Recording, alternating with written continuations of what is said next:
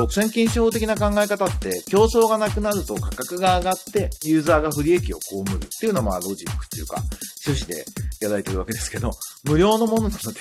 ユーザーの不利益の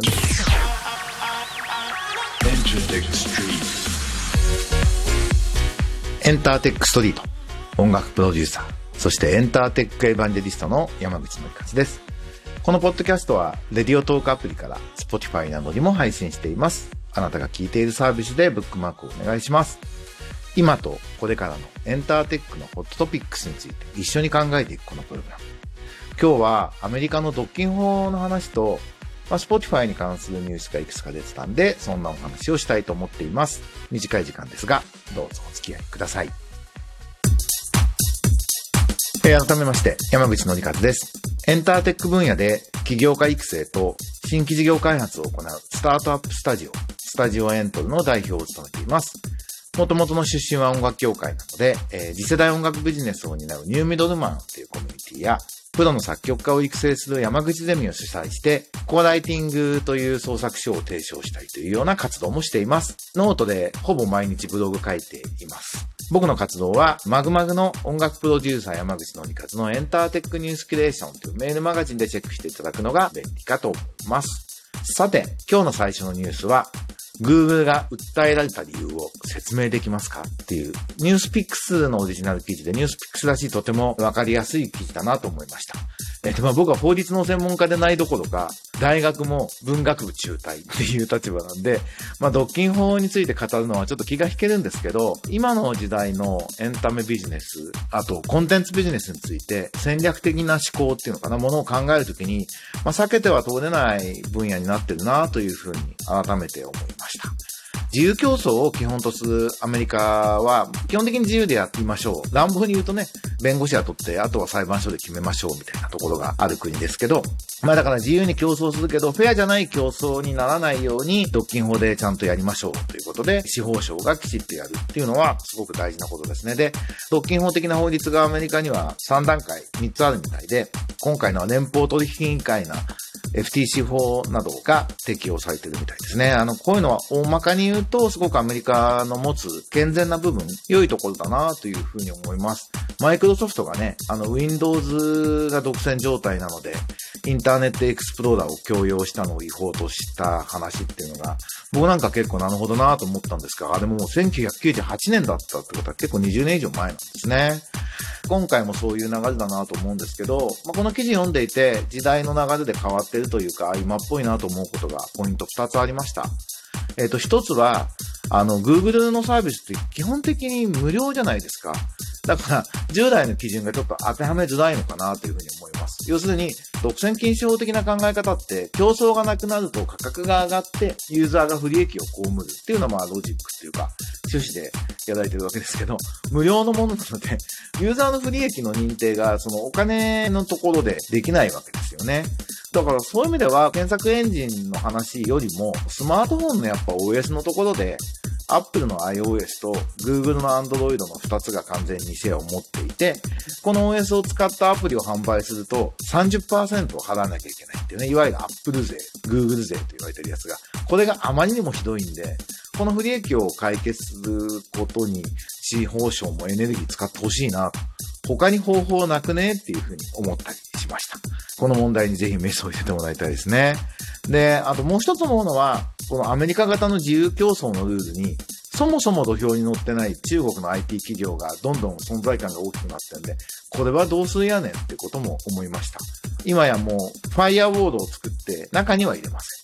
でも、外にはどんどん出ていって自由にやらせますよっていう中国政府の方針と、中国企業がもうどんどん存在感が大きくなってきてますよね。で、今はトランプ大統領が安全保障上の観点で、これは問題があるっていうことで、あの、ファーウェイを禁止にしたりとか、今、TikTok をアメリカに買わせろみたいな、アメリカの企業の参加じゃないとダメだみたいなことをやってるんですけど、同じくらい公正な競争が中国マーケットで行われていない。なのに、アメリカには出てきてニューヨーク証券取引所で資金調達してるみたいな不公平が問題だなというふうに思います。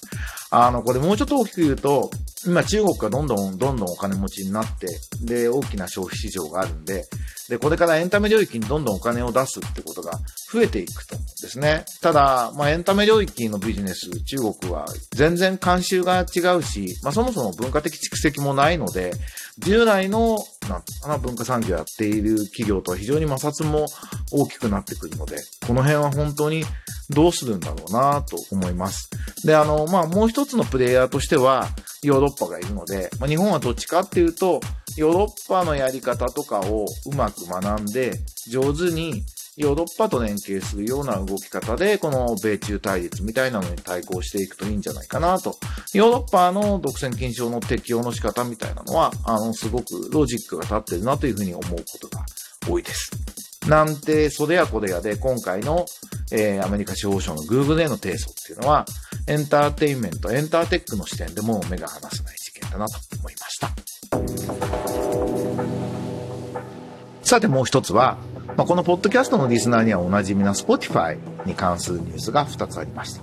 まずメディアイノベーションが好調が続く Spotify の第3クォーター業績、解約率は初めて4%をしたこの第3四半期6月から9月は売上高が約2400億円、営業損失、まあ赤字でまだ49億円赤字なんだけども、生み出したキャッシュフローは149億円。で、Spotify の月間アクティブユーザーは3億2000万人で前年同期比29%増。で、課金ユーザーは1億4400万人。これも27%増といって、有料会員の伸びは予想の上限、予想幅の上の方になりました。ロシアやバルカン半島の諸国12カ国に新たに参入し、ロシアでも非常に良い立ち上がりをしていると。で、月間平均の解約率が初めて4%を下回ったってことが書いてあるんですね。で、まあ、Spotify 今存在感大きいんで、あの、割と IT の人がいろんなことを分析してるんですけど、僕はこの解約率の低さと、あと無料サービスから有料サービスにコンバージョンの率がウェブサービスとしては非常に高いっていうことは、もっともっと評価されていいことだと思います。これは、あの、音楽ファンを増やしてるっていうことですし、もっと言うと、音楽ってものには価値があるから、聴き始めるともっと聴きたくなってお金払うよねっていうことなんで、音楽の価値を証明している数字でもあると。いう、なんかそういう観点でも Spotify を見るべきなんじゃないかな、というふうに思います。ところが一方、クラベリアンの知事でこんなのがありました。アーティストのロイヤリティ引き上げを求めるキャンペーン、Justice at Spotify がスタート。要するに Spotify にもっと正義を求めるってことですよね。Spotify を正すみたいな感じなのかな。まあ、最低保障をせめて1セントは払えと1再生で。みたいなことが主な主張でもっと透明性をっていうことみたいですね。これはまあ、あの、スポティファイって、レーベルと、あの、いわゆる DIY のアーティストの条件とかは微妙に違うんですよね。なんか、最近広告無料サービスのところの、あの、最低保証を DIY アーティスト、インディーズに関してはなくしちゃったっていうことがあって、まあそこに怒ってるっていうのがあるみたいですね。ただ、あの、スポティファイはメジャーレーベルの影響力が上がることは全然得ではないので、交渉がハードになりますからね。だからもっといろんなインディーズアーティスト、基本的にはインディーズアーティストが盛り上がっていくのを応援したいという思考性を持っています。あと、音楽の多様性があの評価される方が、Spotify みたいなタイプのサービスはサービスとしての価値も上がるので、基本的にはインディーズアーティストをメジャーよりもむしろ持ち上げたいっていう意図があるのかなと思いますが、まあ、これだけね、存在が大きくなると、とりあえずみんな Spotify になんかちょっと文句言いたいなっていう感じはあるんでしょうね。ちなみにあの、今年の夏ぐらいにあの、ソングライター、曲書く作曲家たちが、もっとよこせっていうことも言ってるって記事も結構出てましたけど、まあ原版の部分と著作権のところのパーセントをどうしていくのかっていうのもこれから大きな課題になっているのかなと。特にあのデジタルに特化した結構エージェント型の音楽出版社コバルトとかが出てきて、なんかすごい直契約で強気の交渉をするというようなこともあって、この辺のこう分け前、パイをどう分けていくのか。スポティファイまだ赤字ですっていう中で、入ってきたお金を随分、あの音楽側に分配してると思うんですけど、その中でもっとよこせって言ってる人たちが出てくるっていうような現状があるわけですね。まあでもこれはもうちょっと大きい視点で言うと、まあブロックチェーンが導入されて、スマートコントラクトになると、それで解決だよねっていう、そうすれば解決するっていう方法論はもう見えてるんですよね。ただまあそうなるのにはまだ20年ぐらいかかるんで、この20年ぐらいは、こういった、まあ、衝突っていうか圧力みたいなものは、あの、出てくるのかなと。まあ、Spotify と Apple と Amazon と、ま、YouTube、この4つの、まあ、IT ジャイアントみたいな音楽サービスが、今やもう、このデジタルサービスが音楽ビジネスエコシステムの幹になってますね。その中で、音楽専業は Spotify だけなんで、やっぱ音楽にとって大事だなと思っているので、まあ若干 Spotify をひいきしつつも、その4つを中心になる音楽ビジネスどうなるのかチェックしていきたいなと思います。ということで、今週はいかがだったでしょうか？えー、ニューメダルマンコミュニティで、えー、オンラインのトークイベント結構面白いの、今月2回ペースでやってるので、ぜひ PTX でチェックして、タイミングが合うときはオンラインですけど、遊びに来てください。では、エンターテックエヴァンジェリスト山口のりかでした。今週も頑張りましょう。じゃあね。バイバイ。